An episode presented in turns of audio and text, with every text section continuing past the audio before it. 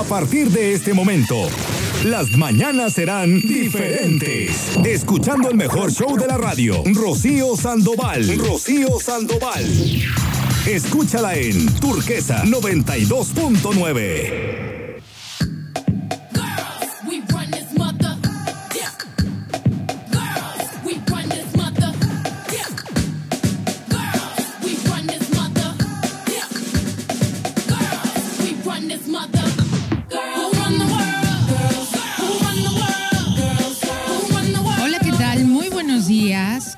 poder estar saludándote eh, cada mañana. Mi nombre es Rocío Sandoval. Voy a estar acompañándote alrededor de las diez y media. Y pues mi único deseo objetivo es que disfrutes este programa. Tengo un número de WhatsApp en el cual tú y yo podemos estar en contacto. Yo encantadísima de poder recibir eh, tu mensaje. El número es 314 174 3013 314 174 3013. Ese es mi número de WhatsApp. Así es que bueno, deseo que tengas un día excelente. ¿Cómo no va a ser así si tuvimos la fortuna de amanecer este día? Si es tu cumpleaños, muchas felicidades. Que seas muy, muy, pero muy festejado o festejada. Saludo como cada mañana, como cada rotación exitosa del planeta bellísimo este en el que vivimos, el planeta Tierra al señor productor. Compañero de cada mañana, ¿cómo está usted? Cuéntemelo. Bien, bien, buenos días. buenos días.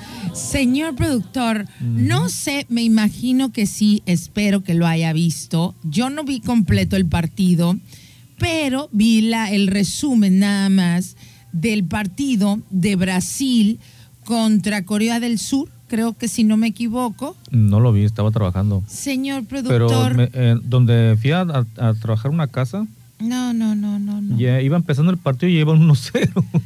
y luego un penal todavía. Quedaron 4-1, pero el resultado es, es lo de menos. No sé si soy yo, que soy eh, completamente ignorante sobre el tema de, del fútbol, pero qué manera de jugar de los brasileños. Es un agasajo, es un placer, un gusto, parece que están bailando.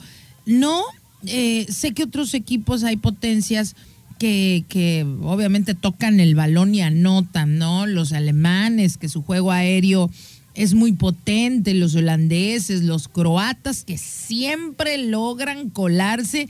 Nunca son los favoritos, pero siempre se cuelan. Sí, sí, sí. Eh, a, estar de hecho, ayer ganaron en penales, ¿no? Exacto. Entonces, eh, hay potencias, ¿no? Me queda claro pero en, en, la opinión de alguien que desconoce el fútbol, a lo mejor usted me puede ayudar o tú que me estás escuchando, si eres mucho más conocedor eh, eh, que yo en el fútbol, creo que la técnica que tiene Brasil no la tiene absolutamente nadie, independientemente de si ganan o no los mundiales.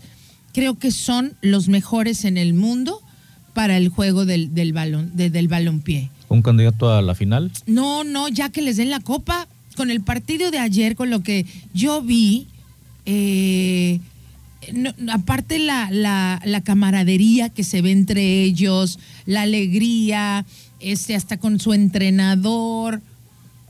Es, una cosa bien, bien, este, muy hermosa. Eh, yo creo que eso es lo que tiene el fútbol, ¿no? Esa magia de, de dar estos espectáculos y más cuando, cuando tienes la oportunidad de ver jugar a, equipos, ¿no? Eh, a países como Brasil, que tiene una trayectoria futbolística, pues de las mejores del mundo, pero como le digo, a mi gusto, lo que vi ayer, no sé si ganen la Copa del Mundo, pero qué maravilla verlos jugar, señor productor. O sea, eh, por, por juego aéreo, por abajo, juegan con el balón, o sea, pareciera que bailan con el balón, de verdad que fue fue una maravilla. Cuando tenga oportunidad, vea. Sí, me dijeron que ahora se jugaron como.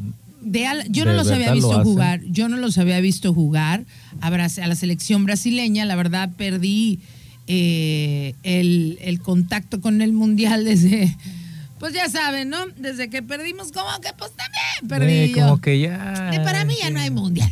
Como para mí no hay mundial. Y yo dije, pues no, pero le digo, ayer no tenía nada, o sea, no tenía ganas de ver como Mm, eh, algo en particular y me fui mejor a, a YouTube, que ya ve que ahí hay una variedad, y, me salió el resumen eh, de, de los brasileños. eh, y no, no, no, no, no lo veía y lo volvía a repetir para, para ver este, el- la... No, no, no, es una, una belleza cómo juegan los brasileños. De hecho, se van a enfrentar, contra Croacia. A ver, en cuénteme. ¿cómo va ahora la, la tabla de posiciones? Porque hoy hay un tema muy interesante Bueno, hoy juegan este, ahorita a las 9. que también gana Brasil. Brasil también, digo, perdón, que también ganó Argentina. Sí, de hecho. hoy- 2-1 creo, sí, ¿no? Hoy juega Marruecos contra España Ok, yo creo que va a España a ganar. Y luego y Portugal contra Suiza a la 1 de la tarde. Portugal México, pues. contra Suiza. Y ya de ahí se brincan ya los cuartos de final, que el primero va a ser Croacia contra Brasil, va a ser el viernes, Ok, ese va a estar muy bueno. 9 de la mañana, horario pues de aquí de México, y Países Ah, ¿el Bajos. viernes? Sí, Países Bajos contra Argentina. O sea, Países Bajos estamos hablando de, de Holanda. Sí, sí, sí. Ujú. Híjole, y si países... Va a estar bueno ese partido, ¿eh? Y pa- porque Sí. los Países Sí. Bajos también traen, traen con qué, ¿eh? traen con qué este, ganar. Pero bueno, hay, hay un documental, eh, señor productor, que le recomiendo muchísimo, que está en Netflix, no sé si ya lo vio. Los que tienen la plataforma de Netflix, los invito de verdad.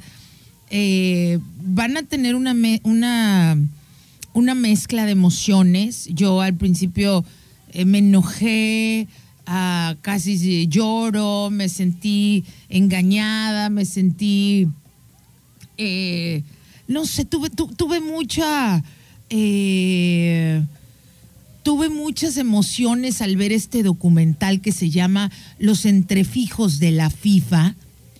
Y después eh, hay una película también muy interesante eh, que eh, no sé si ya eh, apenas se va a estrenar, creo que aquí, no sé si alguien ya, ya la vería, pero se llama The Man Who Sold the World Cup, o sea, el hombre que vendió la Copa del Mundo. Como le digo, señor productor, es un documental fuerte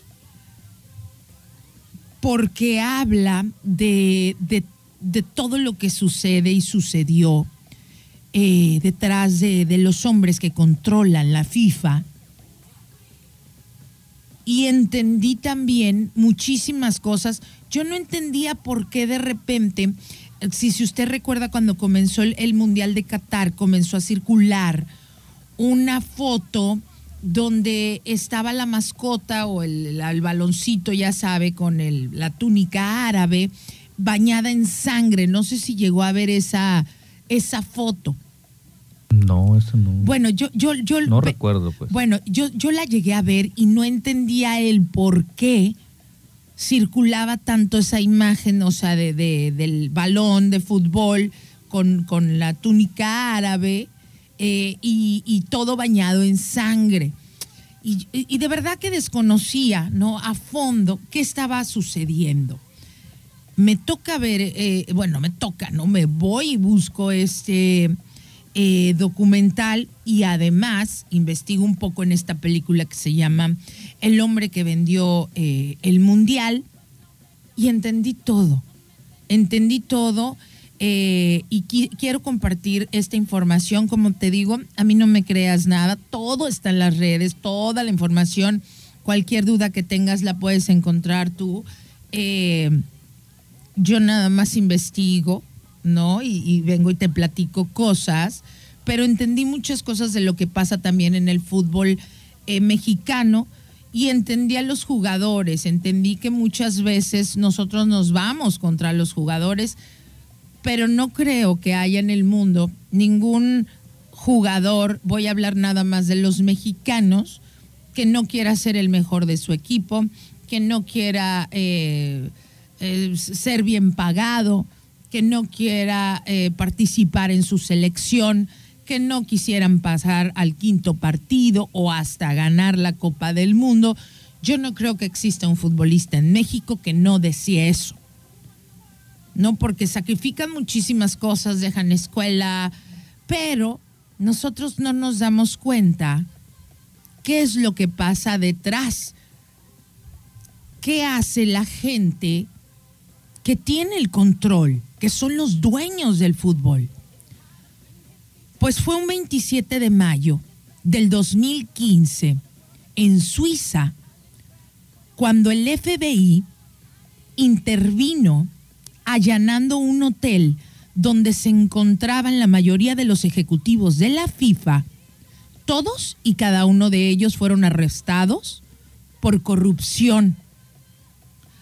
Arrestaron a quienes deciden qué país será anfitrión del mundial, del mundial.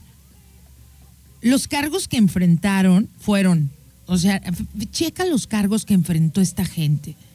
Sobornos, fraudes, fraudes financieros, conspiraciones para el lavado de dinero durante dos décadas. ¿Te has preguntado alguna vez cómo realmente se selecciona el país anfitrión del mundial? De verdad, señor productor, me sentí engañadísima. Me dolió ver, eh, me dolió conocer esta información a fondo, porque ¿sabes qué? Porque además medio nos informaron aquí en México muy poquito de la situación del señor Blatter, quien, quien era el Porfirio Díaz de la FIFA. Y eso no, eso no, o sea, quiere decir que los medios de comunicación en México siguen ocultándonos un montón de cosas, porque esta información salió en todo el mundo y no era así nada más un noticiero, no. Señores, estaban arrestando a todos, a los que deciden en qué país o qué país va a ser el anfitrión en el Mundial. Por ello, el FBI llamó al Mundial de Qatar como la Copa Mundial del Fraude. Antes de comenzar a platicarte los enredos, el lucro, intereses personales, es una historia de verdad de avaricia, traición entre ellos. De verdad que hace cuenta que ellos es el PRI, con mucho perdón. Perdón, pero ¿será el PRI? negocios sucios de la organización multimillonaria que gobierna el fútbol. Para entender esta historia, tenemos que irnos, vayámonos a los orígenes de la FIFA. Periodistas, biógrafos, exfutbolistas, exmiembros de la Federación Internacional de Fútbol, agentes secretos durante años hoy lo que te estoy diciendo, años, estaban realizando la mayor investigación, o sea, jamás realizada sobre la FIFA. Estamos hablando del, del, fútbol, que es el deporte más importante del planeta y también en muchos sentidos el negocio más grande, más lucrativo. Joseph Blatter era conocido como el padrino, el Godfather ya la película esta maravillosa de Mario Puzo, ¿no? Que escribió este libro y que ya Francis Ford Coppola. Nunca me canso de ver esa película del Godfather. El, domingo, el lunes, no, no, no, a mí yo, o sea, la veo y la vuelvo a ver y siempre me gusta. Pero bueno, este no es el tema. Joseph Platter era conocido como el Godfather ¿no? El Godfather del fútbol. Estuvo 40 años en el poder, te digo, se hubiera llevado increíble con Don Porfirio, hubieran, hubieran sido intimísimis. Pero bueno, para entender cómo te cuento, tenemos que irnos a los orígenes. La FIFA fue creada en 1904 por siete asociaciones europeas de fútbol, pero aquí todos todos eran aficionados, o sea, no había dinero de por medio. ¿Sí sabía esto, señor productor? Que en un inicio la FIFA, o sea, eran siete asociaciones europeas de fútbol, pero eran, hace cuenta como usted y sus cuates, que juegan fútbol, pero no hay dinero de por medio, pues no, no hay un eh, negocio. Es solamente por el amor al fútbol. La primera Copa del Mundo fue en 1930. En ese entonces, pues había un ideal, ¿no? Que era competir de forma justa y por décadas el fútbol se extendió por todo el mundo. Escucha, porque cada detalle es súper importante para entender todo lo que pasó y lo que pasa en la FIFA. O sea, sin que hubiera toda la promoción, por así decirlo, por décadas el fútbol se extendió por todo el mundo a pesar del limitado alcance que tuvo la FIFA por mucho tiempo. Como te cuento, era solo una organización de aficionados, gente que le gustaba jugar. Todo esto hasta 1974. Para ese entonces, cuando te digo que eran todos aficionados, el administrador, por así decirlo, era un señor de nombre Stanley Rose, que era un inglés muy respetado. Pero se suma a la escena, en eso llega un brasileño de nombre Joao Havenlange, espero estar eh, pronunciando bien su apellido, Havenlange, que fue un atleta eh, olímpico y presidente de la Federación Brasileña de Fútbol, y decía de, oye, ¿sabes qué? Pues vamos a hacer esto, este, pues hay que nombrar ya un presidente, yo me quiero postular para el cargo. Cuentan eh, los reporteros, los investigadores, tanto de, estoy hablando desde el FBI hasta gente, biógrafos, periodistas, gente seria. Cuentan que al inicio se tenía un interés genuino por los deportes. Entonces, cuando este brasileño decide postularse para presidente de la FIFA, el otro señor, el que, el que inició todo con sus amigos, que nada más eran de aficionados, como mostraba cierto repudio a los jugadores de color, pues lo vieron como un bloqueo para el progreso del fútbol, ¿no? Y sobre todo pues en los países africanos. Y comienzan las primeras votaciones. Señor productor, en la FIFA todo funciona como en la política. De verdad, si tienes la oportunidad, te invito a que veas este documental, es bien fuerte, o que busques esta película, la del hombre que, que vendió el mundial, o cuando salga, vayas a verla.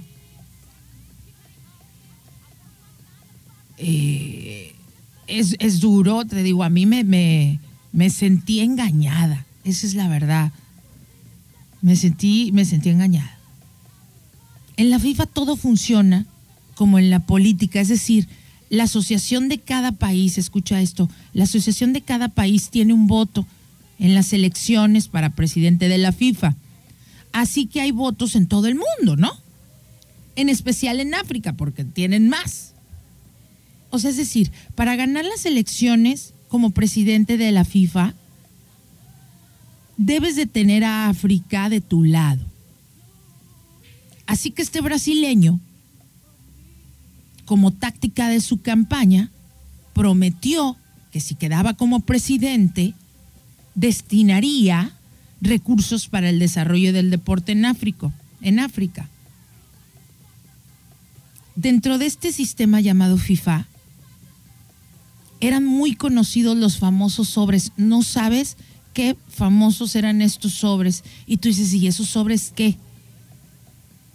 Pues cuando se llegaban las reuniones, porque se reúnen una vez al año, ¿no? O cuando hay que votar o cuando se va a decidir en qué país supuestamente, ¿no? Se va a decidir, ajá, en qué país va a ser el próximo mundial. Se repartían esos famosos sobres llenos de qué? Pues de dinero. Y se repartían a los delegados días antes de las votaciones, entre ellos mismos, o sea, ¡pum! Tu dinerito para que votes por mí. el 11 de junio de 1974, el señor Havenlich, el brasileño, recibió 68 votos y su adversario 52. Oficialmente fue nombrado presidente de la FIFA y enseguida de su nombramiento contrata a quien crees. Aquí entra en escena Joseph Blatter, que fue contratado para que ayudara en el desarrollo del fútbol, obviamente una encomendación del nuevo presidente. En ese tiempo, lo que te estoy contando, cuando se arma por primera vez la FIFA, no tenían dinero. No tenían dinero. Bueno, los, los primeros que, que, te digo que organizaron la FIFA, ¿no? Eh, eran pues gente con, recursos económicos, pero, pero, eran aficionados, ellos no, no, no, no, no, estaban en ese asunto, ¿no? Nada más lo hacían porque les gustaba. Entonces, en este tiempo, cuando gana el señor Havenlich y contrata a Blatter, en ese tiempo la FIFA no tenía dinero. Entonces, el Blatter, que iba a ser el encargado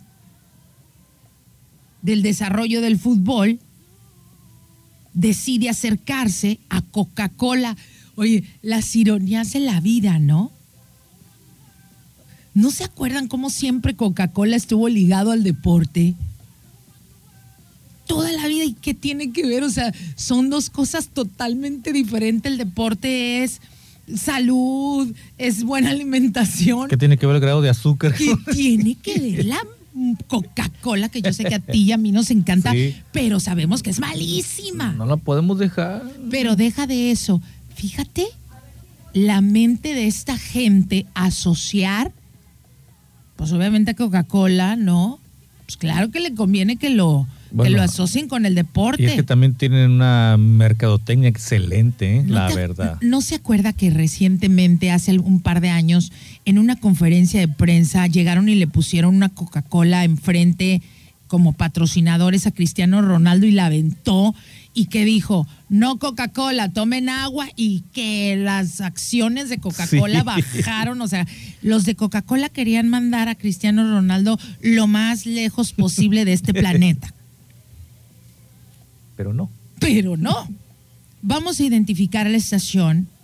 El día de hoy te voy a contar sobre el fraude más grande que ha existido sobre el fútbol, cómo venden las copas del mundo, quién lo quién, quiénes son los responsables o quiénes fueron los responsables y cómo el FBI logró atraparlos a todos y vas a entender también por qué el próximo mundial se celebra en América. Ya regreso. Comexa, innovando para iluminar Manzanillo, te da la hora. 9.33.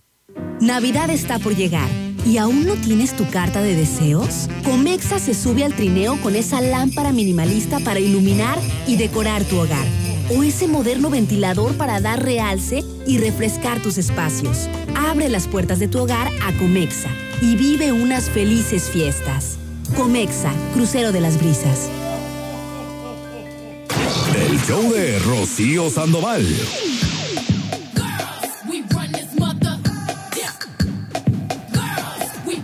Estamos ya de regreso. Mi nombre es Rocío Sandoval. Tengo un número de WhatsApp eh, al cual pues bueno, si me mandas un mensaje, tienes alguna opinión, yo encantada de la vida, si conoces información que nosotros desconozcamos, pues está maravilloso, ¿no? Porque aunque a veces es duro, difícil, conocer la verdad, yo creo que es preferible, porque además entiende uno muchísimas cosas, ¿no? Y cómo muchos de nosotros llegamos a apasionarnos y hasta pelearnos, ¿no? Por defender a un equipo y, los directivos en un agustísimo. Entonces el día de hoy te estoy platicando los entrefijos, toda la corrupción dentro de la FIFA, que de verdad yo desconocía completamente, como te cuento, en sus inicios, la FIFA no tenía dinero y lo que hizo Blatter, al ser contratado por, por el presidente de la FIFA, fue acercarse a Coca-Cola. Y les hizo una presentación, ¿no? Así la, la refresquera se convertiría en el primer patrocinador. Y en aquellos tiempos, pues era algo nuevo y revolucionario. Antes no se usaba eso, señor productor. Antes no se usaba eso. Entonces imagínate el poder que fue agarrando, eh, que fue tomando Blatter, este que, que, que, de verdad, o sea, fue el don Porfirio Díaz de, del, de la FIFA. No se ría, señor productor, ¿se está riendo usted?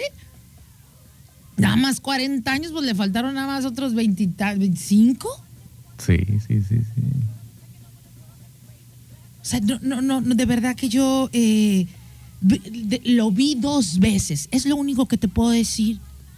Tuve que ver dos veces toda la información que, que, que recaudé. No, no, eh, o sea, entre más avanzaba la investigación, mi, mi mente no daba crédito cómo puede haber personajes así. Pero bueno, como te digo, después de Coca-Cola se sumaron otros patrocinadores y el más importante de ellos, ay no, aquí viene el primer coraje, ¿eh? No, no, no, no por la marca, ahorita vas a entender por qué. Se sumaron otros eh, patrocinadores y el más importante de ellos,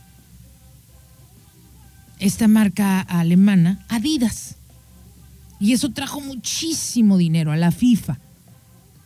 En este momento, cuando todos estos patrocinadores eh, eh, entran, es cuando el fútbol se convierte en un producto. Y los políticos del mundo se dieron cuenta, es que vean cómo todo está enredado, y los políticos del mundo se dieron cuenta que podían usar el fútbol como distractor. ¿O ustedes creen que, que yo creía de verdad, creía, se- te, lo digo de corazón, y a, a usted también, señor productor, de verdad creía que todo era genuino. Tal vez pequé de inocente o malinformada, nunca había investigado. Y la prueba de ella sucedió en el Mundial de Argentina en 1978. Imagínate, Argentina había sido tomada en 1976. Saludos a toda la comunidad argentina, felicidades. ¿Ustedes iban bien? Mira, ya ni voy a hablar mal de mis muchachos. Ya ni voy a hablar mal de los muchachos de la selección, ni, ni, ni de ningún, ni de ningún equipo de fútbol. Porque ahora ya sé cómo se manejan las cosas. Entonces, los políticos en el mundo se dan cuenta, en cuanto el fútbol se convierte en un producto, oye, lo podemos usar como distractor. Como te cuento, la prueba de ello fue en el Mundial de Argentina en 1978. Como te cuento, en el 76, un grupo militar fascista que eran violentos y brutales, y no pregúntale a los argentinos y su historia, fueron responsables de atrocidades hacia el pueblo argentino. Y al mando se encontraba el general Videla. A cualquier disidente, a los rebeldes, ¿sabes lo que hacían con, con la gente argentina, con el pueblo? Los subían en aviones y en helicópteros y los arrojaban, los arrojaban al río de la Plata. O sea, esto es, esto es algo eh, horrible para la historia del mundial, un deporte tan hermoso que esta gente lo haya que lo haya ensuciado con su corrupción. Sin embargo, escucha esto. Sin embargo, la FIFA le otorgó la Copa del Mundo para que se limpiara la imagen de su dictador a través de la asociación con el fútbol. Hay una palabra en inglés, así lo mencionan eh, los investigadores, que se utiliza para estas acciones. Se llama sport washing. Quiere decir lavado de imagen al ser asociada con el deporte. Lo mismo que Coca-Cola. Es un sport washing que tiene que ver Coca-Cola con el deporte. Y ejemplos te puedo dar muchos. Dime tú también los Juegos Olímpicos que se realizaron en 1936 en Berlín con Hitler en el poder. Señor productor, o sea, ¿en qué planeta viví yo? Que nunca, no, no, no, ¿por qué en la escuela no me enseñaron a pensar, a cuestionar? En vez de que me anduvieran enseñando que Cristóbal Colón y puras mentiras me hubieran enseñado esto, hubiera estado más avispada desde antes. ¿Se, ¿se da cuenta, señor productor, por qué muchos deportistas no les importa, eh, no quieren ir? Porque hay ahorita una, ¿no? Como están diciendo muchos expertos en, en fútbol mexicano, escucho a los reporteros, a los comentaristas. No hay una escasez de, de, futbolistas, no, hombre, de veras. Pues claro. ¿Cómo como comité otorgas a un, una sede donde el, el, el mandatario es un dictador? Y fue el mismísimo presidente de la FIFA, el señor Havenlich, el brasileño, que en un discurso él cuando ganó por primera vez eh, la presidencia de la FIFA dijo, mencionó que el fútbol y la política no se mezclan, que la FIFA era una entidad apolítica. Y fue él quien organizó una Copa del Mundo la final en el Estadio Monumental de Núñez en Argentina y este estadio solo estaba a 500 metros de la prisión donde se estaban torturando y asesinando opositores de la dictadura argentina. ¿Cómo me explicas a mí que la FIFA no hace política? Y mira cuándo te estoy hablando de qué años, ¿eh? Esto es algo muy desagradable de enterarse, ya que se permite que los deportes sean básicamente comprados por regímenes que, que, que, violan los derechos humanos, caray. En lugar de usar este poder, el poder que tiene la FIFA, para mostrar una postura en contra, ¿no? Pues desde lo que sucede, desde lo sucedido en, en Argentina, ahí se marcó el camino, mi vida. O sea, dijeron, ah, mira, porque esta gente, imagínate, cada vez tenían más poder, tenían más influencia. ¿A quién le rendía cuentas la FIFA? Esto es lo más peligroso. Por eso llegaron a hacer todo lo que hicieron y toda la corrupción y vender las copas del mundo porque no le rendían cuentas a nadie, al contrario, eran mucho más poderosos que un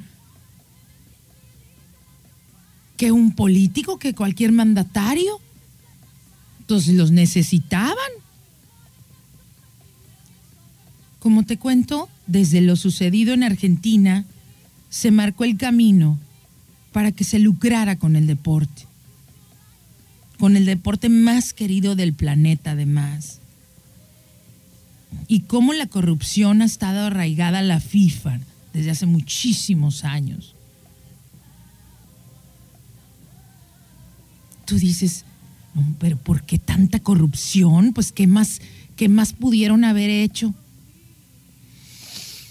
Dalai, por favor, respira, inhala, exhala, namaste. Horst Deiser, dueño de la empresa alemana Adidas, intimísimo, amigo íntimo del presidente de FIFA, el Havenlich, ¿no? O sea, Adidas y FIFA, si tú recuerdas, tenían una relación increíblemente estrecha. Pasaban los partidos desde que se televisaron y lo primero que veías eran los balones de Adidas y el calzado y todo, ¿no? Desde balones, el calzado para los jugadores. Veías la marca todo el tiempo durante la Copa Mundial. Pues resulta que Adidas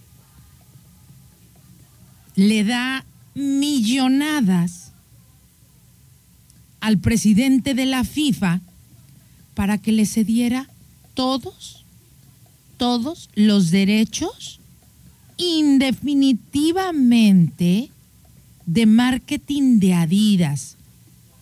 Aquí en China eso se llama soborno. O sea, imagínate, le vendió Adidas todos los derechos para ver partidos y ¿qué hacía Adidas? Los revendía a las emisoras.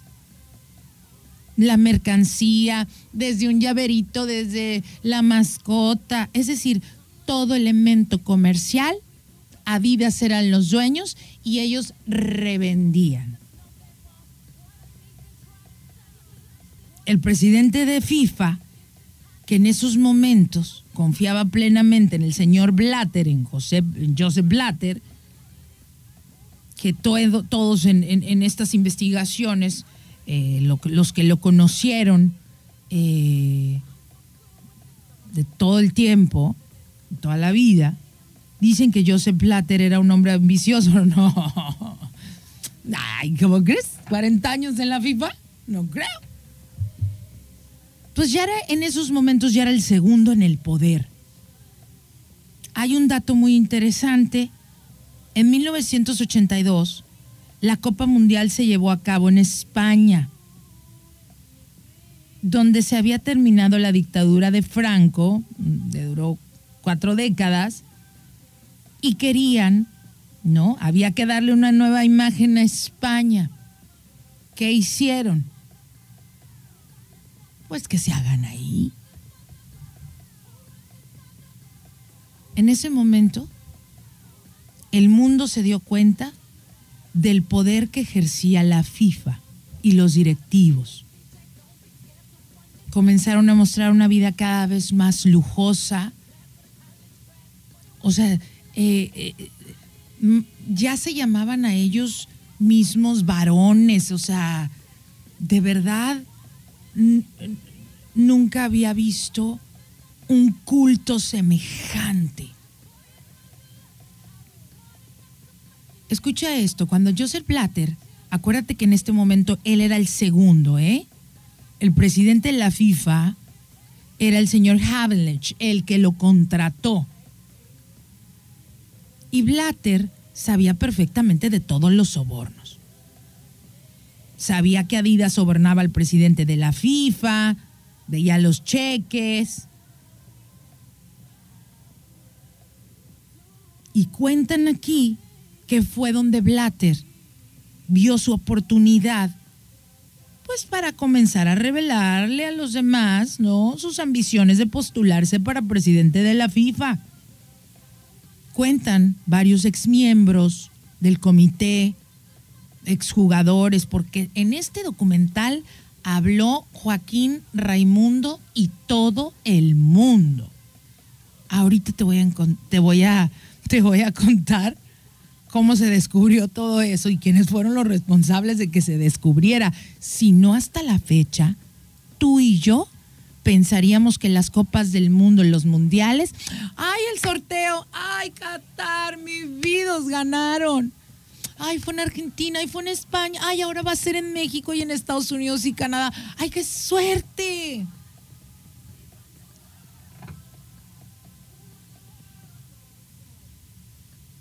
Como te cuento, el señor Blatter sabía de los sobornos del presidente de FIFA pero cuentan que no tuvo la paciencia para esperar a que su mentor, su amigo, se jubilara.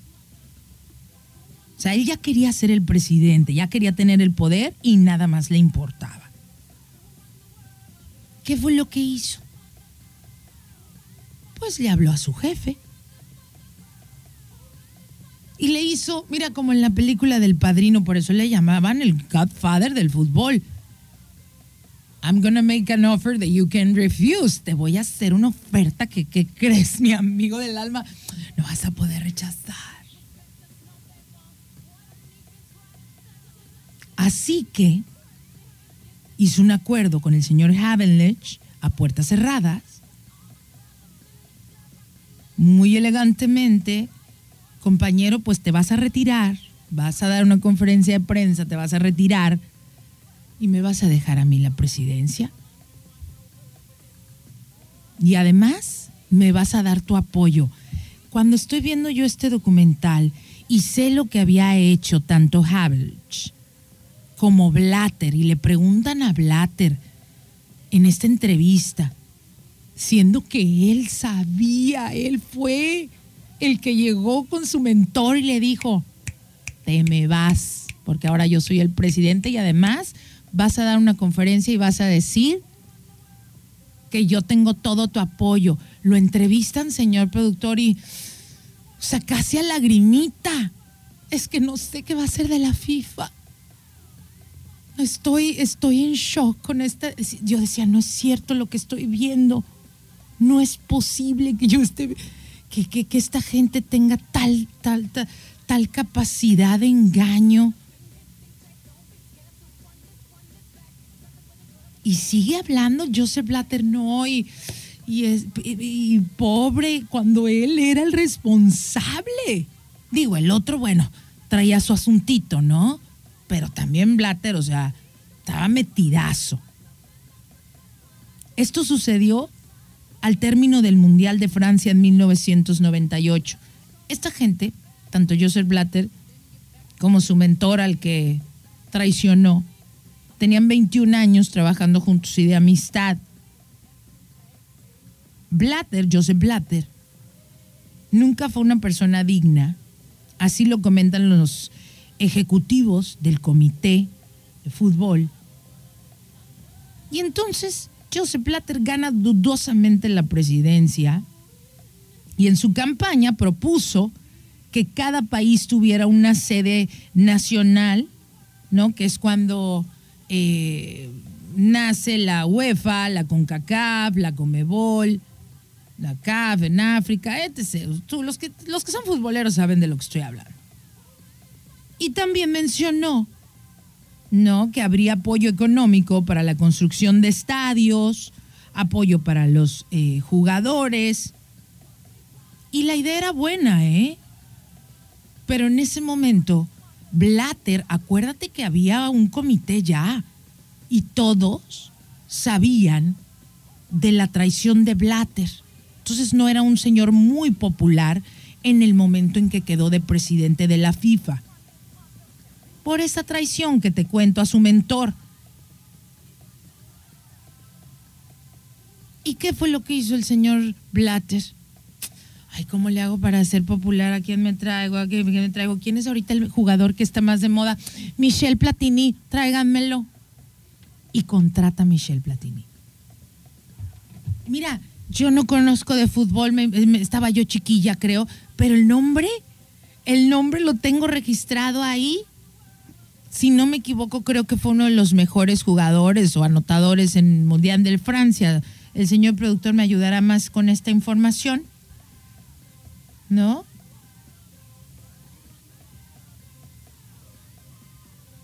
Y como te digo, la idea era buena, pero este señor pues no era popular por la traición. Se, trae, se jala a, a, a Michel Platini que está investigando algo, señor productor, que lo veo ahí usted muy concentrado. Sí, fue uno de los mejores jugadores, Michel Platini francés. Así es. Bueno, pues ahí va el Michel Platini a la, a la FIFA. Bueno, el asunto es que nunca se construyó lo pactado, nunca hubo ayuda al deportista y el dinero destinado a ello, supuestamente, simplemente desapareció esas promesas que hizo fueron las que le habían conseguido el voto en la elección presidencial de la FIFA.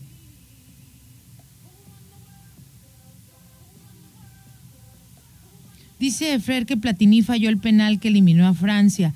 Bueno, digo, el otro día Messi falló, digo, Cristiano, no Messi, falló un penal. Digo, pues, hasta el mejor cazador se le va la liebre, ¿no? Pero no podemos decir, digo, no, no hay que eh, este, revolver cosas, ¿no? O sea, no hay que confundir.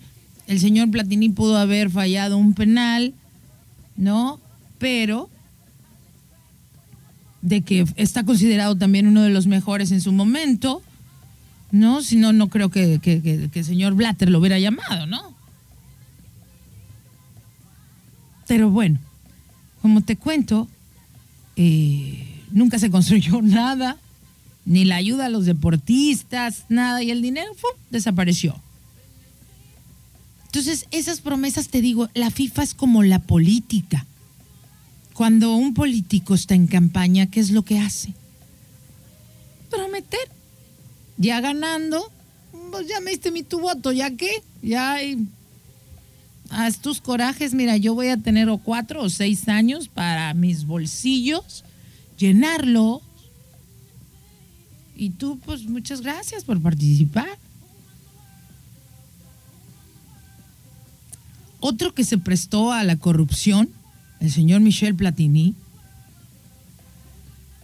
Y aunque tú y yo no nos enterábamos de estas noticias, alrededor del mundo, pues comenzaban a salir cada día pruebas y pruebas más evidentes cada vez de que FIFA vendía la sede de mundiales y que se pagaba a ciertos delegados en las federaciones para que siguieran votando por Blatter, porque cada cuatro años hay elecciones. Y, de verdad que es tan extenso este documental que si, si te, te gusta el fútbol y quieres enterarte a mayor detalle, porque es muy impresionante, yo te recomiendo que lo veas porque seguramente a mí se me van a escapar muchos datos que, me pusieron muy triste, ¿no? Como, por ejemplo, cuando van los jugadores de Trinidad y Tobago, que se les asigna cierta cantidad y van ganando 600 dólares, cuando todas las demás federaciones, cuando todos los demás equipos ganando un dineral. Y además, recuerdo que en este documental, ¿qué pasó, señor productor? Venga. Aquí de hecho también vino una vez una selección, creo que la selección de San Vicente, creo que sí, que tenía que estar en las calles en la Ciudad de México vendiendo cosas para poder trasladarse, para más bien para poder comer. o sea... Sí, es terrible, es terrible. Y estos jugadores cuentan... y es cuando juegan partidos amistosos con los equipos de primera división, pues para ganarse algo. Claro. Que vez se hizo una bronca no, y como les digo, y, a lo mejor a ellos se les destinó un dinero que nunca les llegó. O sea, la corrupción no nada más será el señor Joseph Platter como director. Él, su corrupción era, ¿cómo? Vender las copas del mundo, nada más. Seguir manteniéndose en el poder, los patrocinios, todo eso, pero de ahí acuérdate que hay más miembros que en ese momento eran 21 de cada federación, de cada país, representantes, que ahorita te explico cómo funciona, cómo funciona ese organograma. Entonces, imagínate estos jugadores como los de Trinidad y Tobago, que van engañados, que ni siquiera les dicen cuánto ganan los demás. Y les estaban dando 600 dólares. Obviamente al enterarse con otros jugadores, porque platican, oye, ¿tú cuánto ganas y cuánto te dieron por venir al Mundial? Y, y los de Trinidad y Tobago se dieron cuenta. Pues claro que fueron a reclamar, a reclamarle al presidente de su federación. Entonces cuenta esta historia eh, el jugador de Trinidad y Tobago que cuando lo vieron jugar en el Mundial, otro técnico de otro país se le acercó y le dijo, me encantaría que vinieras a jugar a mi país. Es una pena que estés en la lista negra. Y que el jugador se quedó, ¿cuál lista negra? O es que existe una lista negra para los jugadores que se quejan y en automático pues estás vetado. Eso sucede en el fútbol.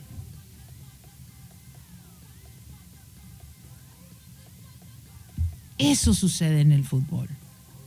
Y cada que había eh, votaciones para otra vez de presidente y cuando alguna federación, algún país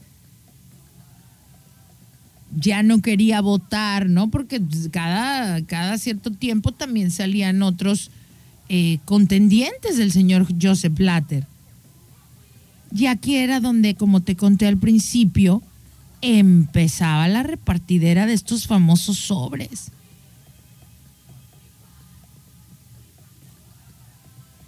El primer escándalo, ¿no? Porque eh, eh, empiezas a hacer enojar gente.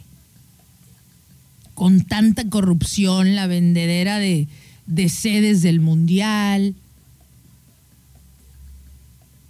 Pero te digo, ¿eh? la corrupción era en toda la FIFA pero con pues, a la cabeza el señor Joseph Blatter, que bueno, él, él, su corrupción era con más, más ceros, digamos, ¿no? Pero cada mundial que hemos presenciado ha sido un mundial arreglado.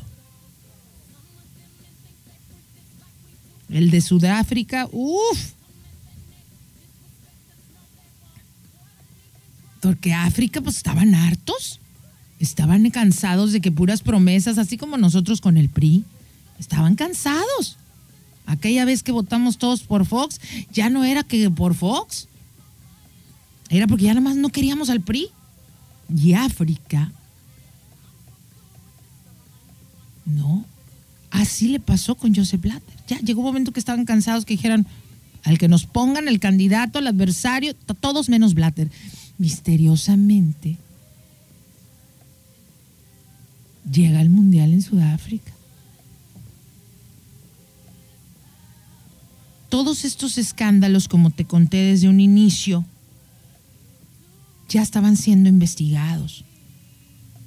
Y había reporteros, hay imágenes donde llega un reportero con un maletín seguramente de billetes falsos, pero parecían dólares, y en una rueda de prensa se los avienta todos a Joseph Platter y le grita ahí ratero, corrupto. Y tú y yo jamás nos enteramos porque por una extraña razón nunca nos pasaron esas noticias aquí en México. Ya te imaginas por qué, ¿no? Pues para que nos abren los ojos. No vayamos a pensar que la federación en México es igual. No, imposible cuando se hacen todo, cuando se empiezan a suscitar todos estos eh, eventos de que la prensa comienza a enfrentar a la FIFA, yo no sé en qué estaba pensando Joseph Blatter, pero se les ocurre contratar a un contador externo y suizo. Mi vida, si los suizos son los másters de los números, son los reyes del, del esconde tu dinero y nadie va a saber, pues contratan la FIFA.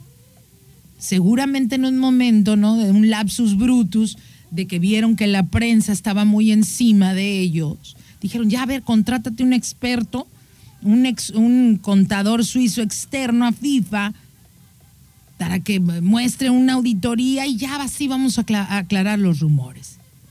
Como te digo, no sé en qué estaba pensando. Yo creo que podían sobornar al auditor. Pero ¿cuál fue su sorpresa? Que el auditor no era, o sea, no aceptó, no aceptó el soborno y que muestra los documentos O sea, el, el auditor se dio cuenta perfectamente de la corrupción y así lo manifestó. El pobre hombre que también te pasan su historia ahí y lo entrevistan.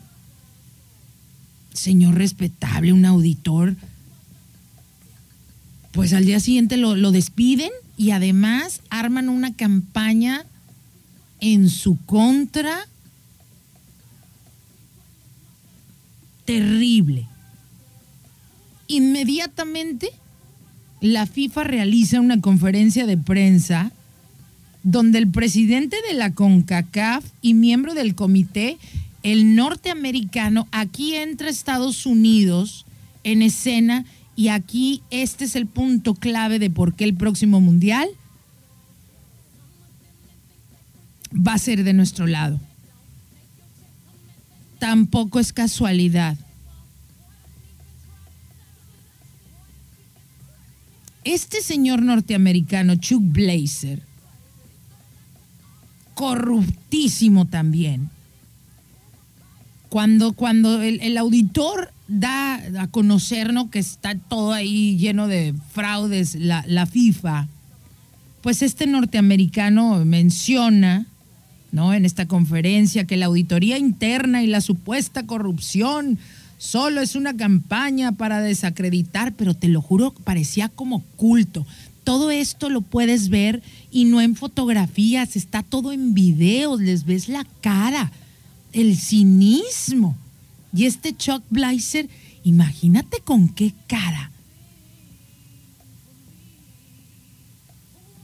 Comienza a decir que la supuesta, que, la auditoría interna y la supuesta corrupción solo es una campaña para desacreditar a, a nuestro presidente de FIFA y en eso voltea a ver a Joseph Blatter y le dice, señor presidente, no se preocupe, eh, es por todo lo que estás haciendo. Hace cuenta que se vio bien Cervantes.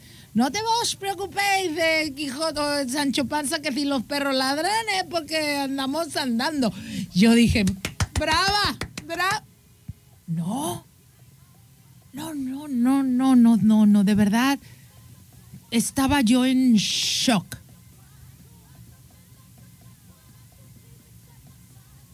Pero dentro del mismo comité, como te cuento, Joseph Blatter también tenía enemigos, como te cuento. Los africanos ya estaban hartos. Ya se les había prometido y prometido y prometido y en eso quedaba, promesas. Aquí es donde quiero explicarte algo.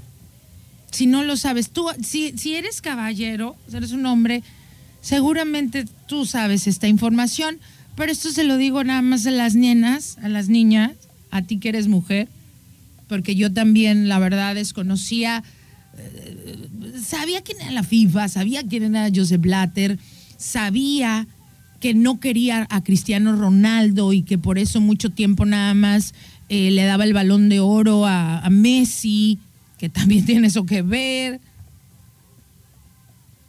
Entendamos esto.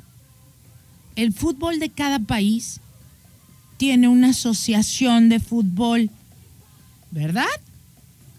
Si, si te enredo, mándame un mensajito y con mucho gusto te aclaro porque, porque es importante. Te aclaro cómo está el asunto. Ok, ahí va. Cada país tiene una asociación de fútbol. Cada país, ¿verdad? A su vez, cada país pertenece a una federación continental. A una federación continental. A esto se le llama confederación.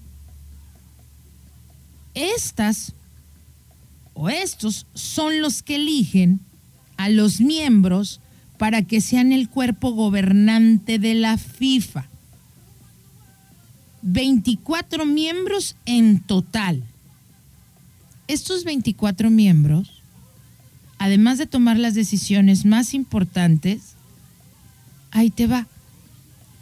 Son con ellos los que se realizan la votación de en qué país se hará la Copa del Mundo. O sea, estos señores deciden todo. Deciden absolutamente todo. Un hecho histórico, algo que nunca había pasado, que creo que si sabes de, de fútbol o más o menos como tu servidora, sabrás que siempre cuando nos daban este showcito, que ya sabemos ahora que es un engaño, y que, ay, vamos a, este, a saber quién es el ganador del mundial. Joseph Blatter, cuando ya estaba delirando, ¿en qué sentido? Era un hombre intocable.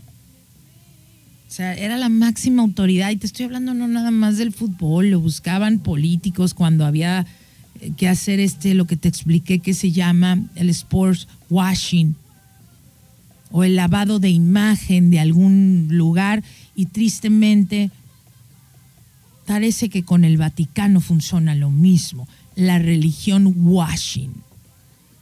Vamos a es un distractor para el pueblo, para nosotros, para ti, para mí. Entonces al señor Blatter, en su locura y en su ambición, imagínate tú que entre los candidatos estaba Qatar, ¿no? Pero, pero antes de llegar a eso, lo que trato de decirte es que siempre se selecciona nada más a un país, eh, dices eh, por, por, mundial, ¿no? No, no, no sacas, ay, para los próximos cuatro años va a ser entalado y en el 2026 o 2048 va a ser, no, no, no, uno por uno se va decidiendo. Pues Joseph Blatter, en su ambición, en una misma sede, en una misma reunión, decidió dio dos mundiales. Uno se lo dio a Rusia y el otro se lo dio a Qatar. Lo que nunca se imaginó el señor Blatter es que cuando era el mundial de cuando fue el mundial de Rusia tenía un contendiente como Inglaterra. Y de hecho se ve que está ahí sentado el príncipe Williams, hijo de ahora el actual rey Carlos y Diana Spence. Y para el de Qatar, ay, mi, mi vida, de verdad que ahí sí se vio bien inocencio Joseph Blatter. Imagínate tú, como contendiente para ganarse el mundial que le dio a Qatar, estaba Estados Unidos que me perdone Joaquín Raimundo el todo el mundo, pero tú no le haces eso a Estados Unidos, y mucho menos con Qatar, ¿eh? No, no, no. Estados Unidos no te la perdona jamás. Y ahí estaba sentado el expresidente de los Estados Unidos de Norteamérica, Bill Clinton, y quisiera que le vieras la cara cuando Joseph Blatter menciona que el ganador de la sede del mundo para el mundial era Qatar. Más vendido y más obvio no podía estar. ¿Por qué? ¿Tiene Qatar, tenía Qatar estadios? No. ¿Tenía el clima apropiado? No. ¿Sabes cuánta gente murió para que, para que me entiendas, que ya lo debes de saber, hay mucha información que ha salido sobre Qatar. De las 11 de la mañana, como a las 2 de la tarde, supuestamente ya no se, o sea, no se puede trabajar en la calle en Qatar, en Qatar por las altas temperaturas que rebasan los cuarenta y tantos. Ibas a poner a construir estadios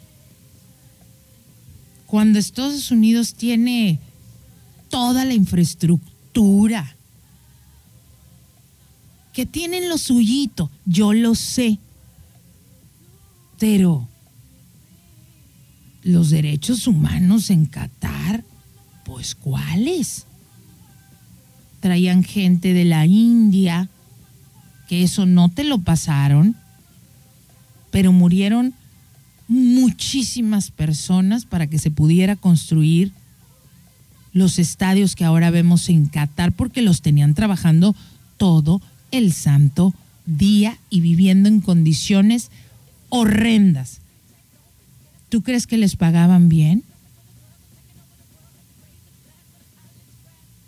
Por ello es que entendí que empezó a circular esta imagen que es la oficial de la mascota de Qatar 2022, pero toda bañada en sangre. Yo no entendía por qué. Ahora sí lo entiendo. Entonces, cuando Joseph Blatter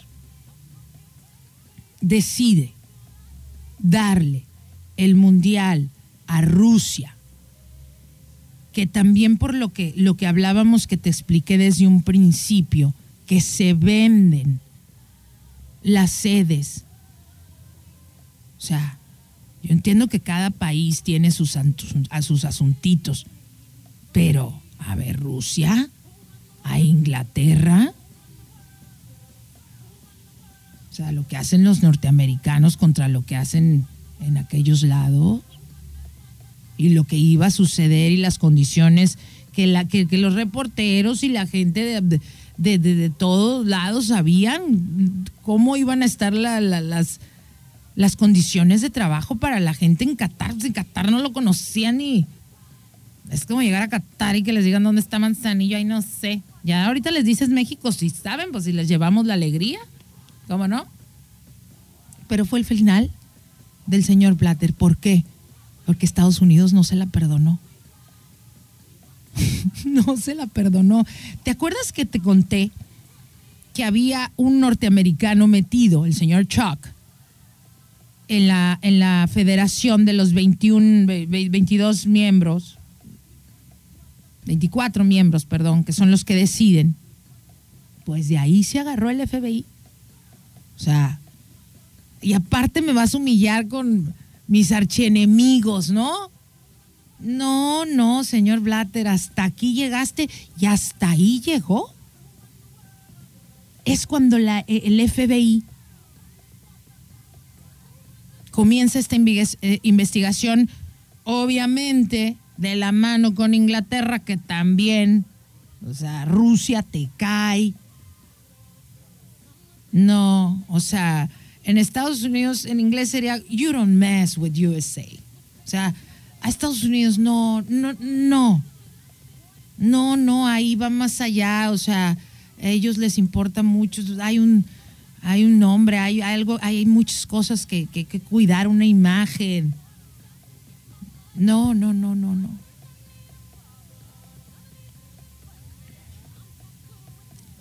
Hay una reportera se llama Heidi Blake, eh, que te digo, que ella dice que, estos documentales y esta película The Men Who Sold the World Cup, el hombre que vendió la Copa del Mundo, va a cautivar a todos los espectadores. Ella cuenta que una de las cosas de toda la historia de FIFA que encontró increíblemente absorbente como periodista es que los personajes involucrados en este drama, o sea, eh, están, eh, superan la ficción. Dice, es un elenco tan extraordinario de villanos. Dice, debido a que se permitió que la cultura de la corrupción en la FIFA se pudriera durante tantas décadas, completamente sin control, sin ninguna supervisión, responsabilidad. O sea, los extremos del comportamiento corrupto dentro de la FIFA son impresionantes. Creo que estos documentales y la película muestran la seriedad de la corrupción que se produjo, ¿no? Una corrupción tan descarada que, que raya en lo ridículo. Y pues que se hizo un gran trabajo al capturar, ¿no? Eh, a estos villanos de la FIFA, al señor Blatter, ¿no? Que es, increíble lo que hizo esta gente, ¿no? Como eh, la corrupción y los pagos que se estos sobres con dinero. Oye, el fútbol que es tan querido por miles de millones de personas en todo el mundo, que inspira a tantos jóvenes, ¿no? Especialmente en partes del mundo donde la vida es dura y las fuentes de inspiración escasas. Y ver que esta gente cada vez con más lujos y más lujos y más lujos. Y ver que estas personas que se supone que deben ejecutar el juego, se lo apropian y lo, y lo drenaron.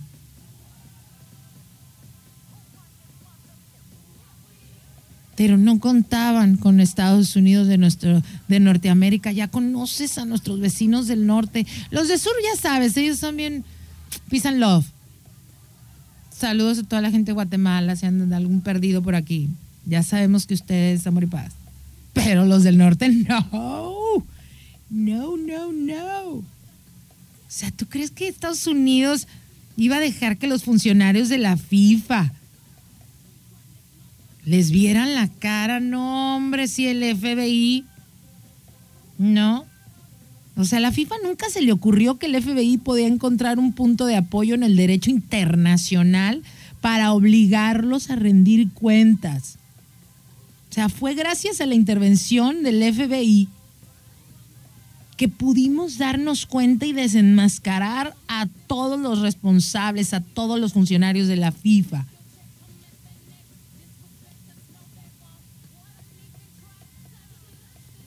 Al Blatter, al Michel Platini, a todos.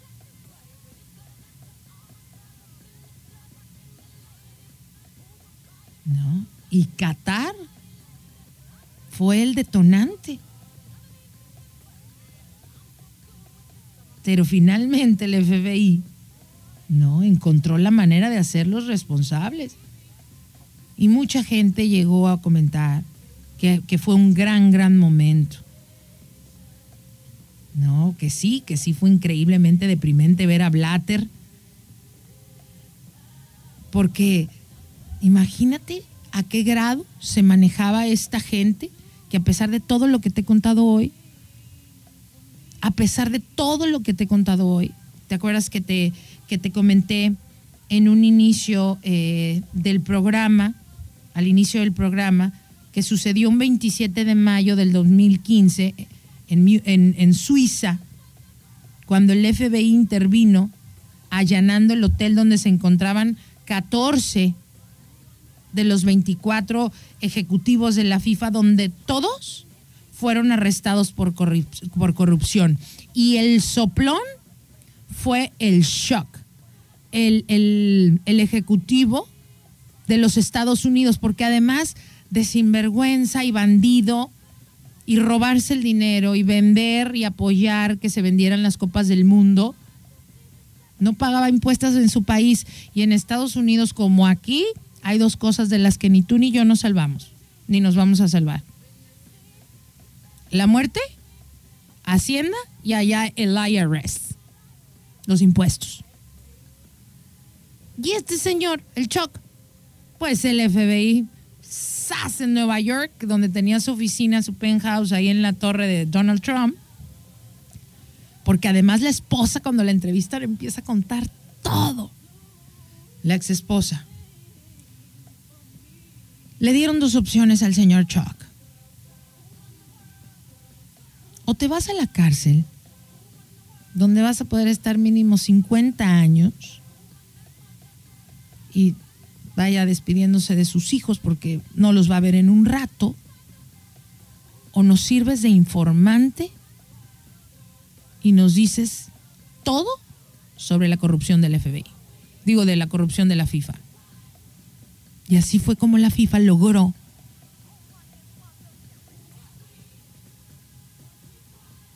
encarcelar a estos 14 que los sacaban, ve las imágenes, es que todo está documentado. Tú y yo nunca nos enteramos, pero todos salían todas las noticias del mundo.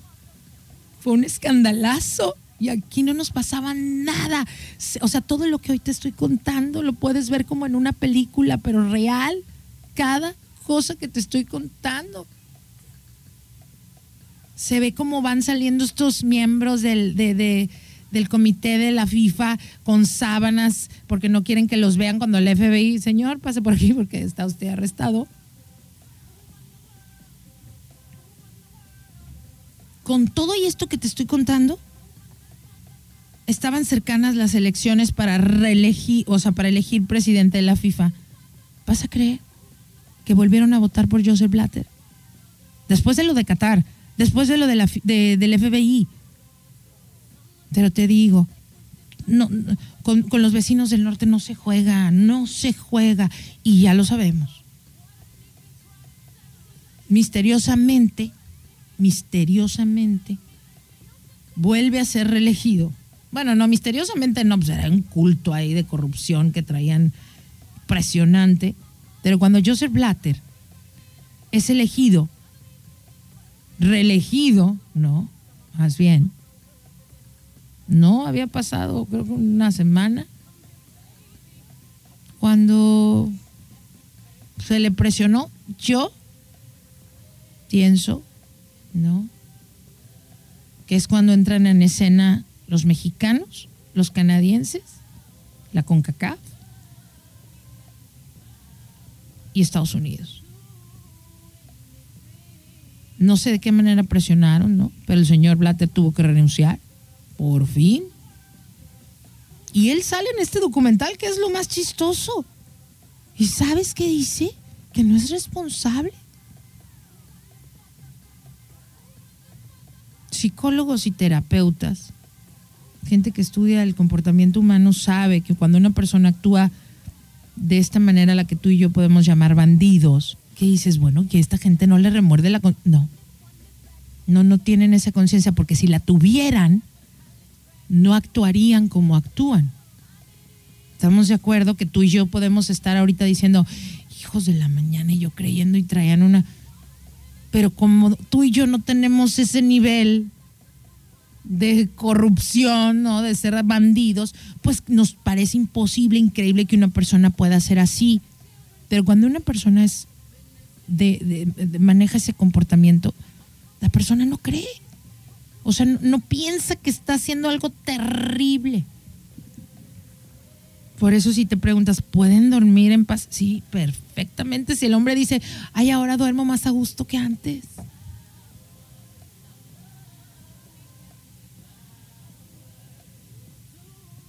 O sea, y, el descaro fue, te digo, total, que el señor Blatter volvió a ser reelegido.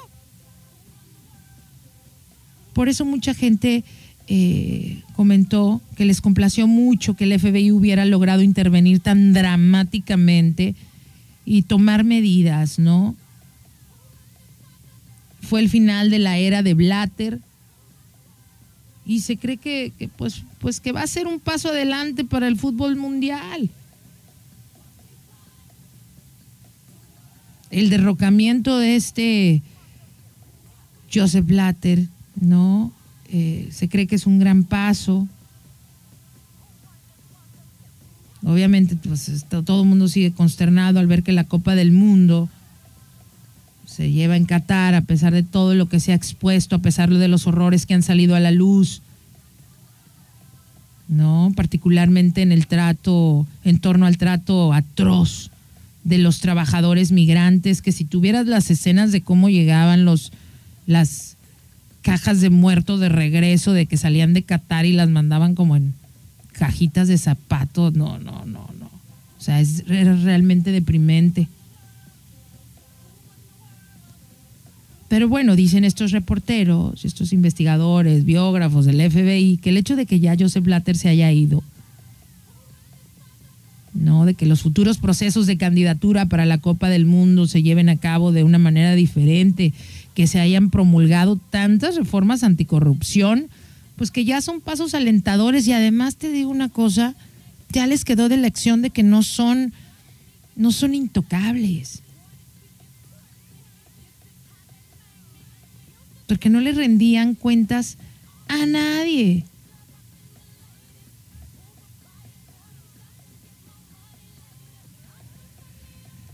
Y pues nada, chicos, eh, tanto la prensa, eh, como el FBI fueron los responsables de que la FIFA rindiera por primera vez cuentas, ¿no? Esto que le sucedió a, la FIFA,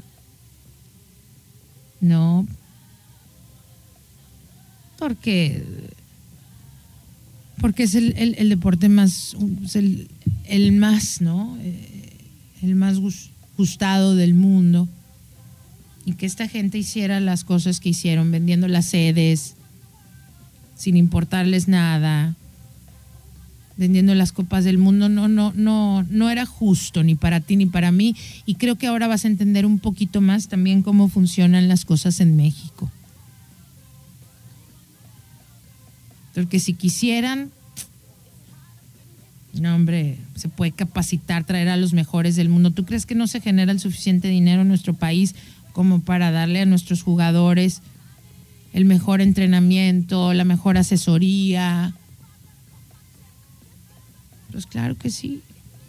Nada más que pues lo, de siempre, ya tú, ya tú sabes, como dijo, ya sabe, como que este, el pitbull o yo no sé, estos del reggaetón, ya tú sabes que nada más unos son los que quieren seguir llevándose el dinero. Si puedes ver este documental interesantísimo, se llama Entre Fijos de la FIFA. Si no tienes las plataformas, búscalo en YouTube, seguramente vas a encontrar toda la información porque ahí está todo. O la película llamada El hombre que vendió el mundial. Mi nombre es Rocío Sandoval, te agradezco muchísimo que me hayas acompañado el día de hoy, espero que hayas disfrutado el programa. Si eres amante del fútbol, espero no haber hecho eh, tu día desagradable, pero creo que es importante estar eh, informado, es importante que uno sepa y conozca la realidad de las cosas, porque pues hasta el día de hoy, ¿no? Creo que todavía vivimos en, en un país donde muchas noticias eh, no nos llegan y si no las investiga uno, pues no hay manera, ¿no? De que nos enteremos de las cosas y cuando uno no es, no se entera de, de, de- la realidad en ciertas cosas, pues vive uno eh, totalmente engañado. Te agradezco mucho que me hayas acompañado y mañana tenemos una cita. Lindo día, gracias.